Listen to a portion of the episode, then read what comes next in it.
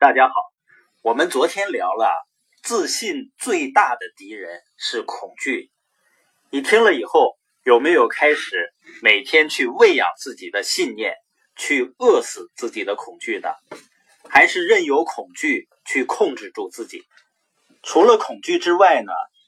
人们进步和自信的第二个敌人就是安逸和舒适的生活。心理学家已经证明啊，人天生就不愿意付出劳动的，这是人性。人就是愿意躲在自己安逸的生活中得过且过。听到这儿，你会不会觉得自己还挺有人性的？实际上呢，当人拒绝去努力、享受安逸，这样一天天过去了呢，我们就养成了碌碌无为的习惯，每天呢都做着一些。不费吹灰之力就能完成的工作，看看电视，听听音乐，然后去消耗时间。最终呢，我们会说服自己，我们就擅长做这个。许多人愿意躲在自己搭建的安乐窝里。你的生活啊，你的个性，为人处事的态度，你的薪水、生活质量、工作表现，都是你所习惯的了。都是你认为安逸的状态，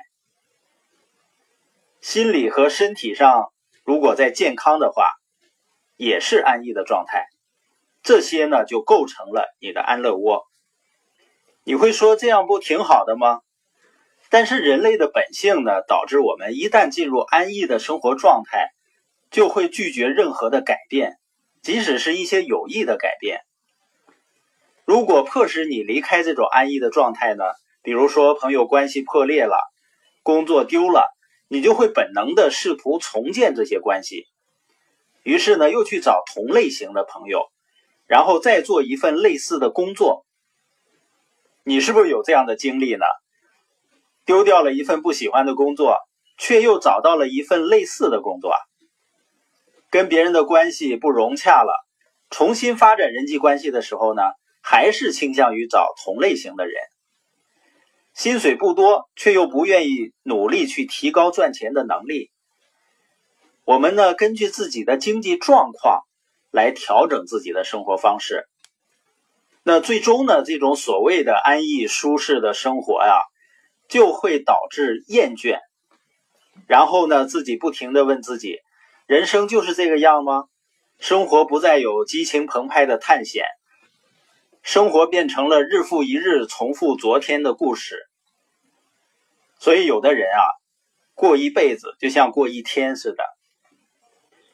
但是呢，每个人的内心啊，实际上都有一个声音，就像哲学家卡尔罗杰斯说的，在每一个有机体里，都有内在的驱动力，去完美的实现其本身固有的所有可能性。所以每个人内心深处都有一个声音在告诉我们自己，我们可以变得更好，拥有更美好的生活。所以，由于懒惰给人们带来的所谓的安乐窝，人们并不感到安乐。实际上，很多人所谓的知足常乐呢，都是自我安慰而已。当然啊，如果你真的感受到自己很幸福、很快乐。你现在过的生活，方方面面的一切，就是你最想过的那种生活。在这个过程中呢，你也非常有成就感和自我价值感。那实际上你就已经成功了。而由于思想上和行为上的懒惰所构建的所谓的安乐窝，但是它并不反映我们内心真正想要的那种生活。那意味着我们必须做出改变。去跟随自己的内心，去发挥自己的潜力，去过自己真正想要的那种生活。那阻碍人们获得自信和成长的第三大敌人是什么呢？就是坏习惯。我们做父母的是不是都很注意培养孩子良好的习惯？因为我们知道，是我们养成的习惯最终成就我们或者摧毁我们，所以。我们不能建立自信，不能建立有成就感的生活，都是由于恐惧、懒惰、坏习惯所造成的。假如我们选择远离恐惧、远离懒惰、远离坏习惯，我们就选择了永远远离贫穷。